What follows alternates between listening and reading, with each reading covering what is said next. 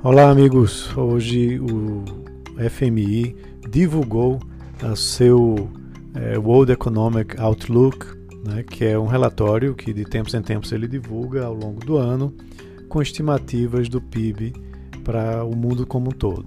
Né? E ele revisou as estimativas do PIB em 2020, vendo agora uma queda menor para o, o país, né, para o Brasil e para o mundo como um todo. A economia brasileira agora deve cair somente 5,8%. Em junho, a sua previsão era de 9,1%. E o, e o mundo como um todo deve ter um tombo agora de 4,4%, ao invés da sua previsão de junho, que era de 4,9%. Essas previsões sempre são um pouco defasadas, né? É, o Boletim Fox, por exemplo, fala numa queda de 5% para a economia brasileira. É, agências oficiais do governo falam de uma queda abaixo de 5%, né? mas é bom a gente ver o que é que estão é, falando além dessas previsões, que em geral são ajustadas posteriormente. Né? É, em 2021 também houve ajustes, onde a expansão global agora é de 5,2%, ao invés de 5,4%, e o Brasil deve crescer 2,8% ao invés de 3,6%, como era a previsão de junho. Então, mais pessimista aí em relação a 2021. Os Estados Unidos tem um destaque positivo nessa revisão. Né? Na estimativa de junho, a queda era de 8% e agora é de 4,3%.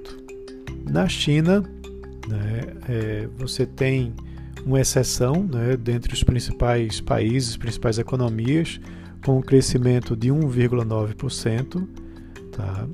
e a maioria dos países com queda. Né. Na Índia, o FMI demonstra uma preocupação muito forte, né, porque o PIB sofreu uma contração muito acima do esperado no segundo trimestre, e aí, como consequência, a estimativa para o desempenho da economia do país é, neste ano passou aí de uma queda de 4,5% para uma queda bem maior de 10,3%. E para o ano que vem, um crescimento aí de retomada de 8,8%. A preocupação é, muito forte do FMI tem a ver com o desemprego. Falando sobre o Brasil, sua estimativa é que o desemprego feche em 13,4% esse ano e suba para 14,1% em 2021. E ele finaliza né, dizendo que, ah, enquanto os países ricos, eh, aliás, enquanto os riscos, desculpem, para a saúde persistirem, né, continuarem, a atividade econômica vai permanecer subjugada.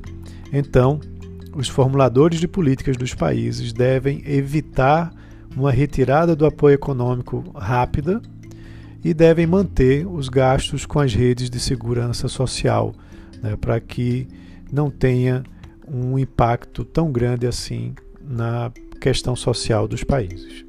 Então é isso, um abraço a todos e até amanhã.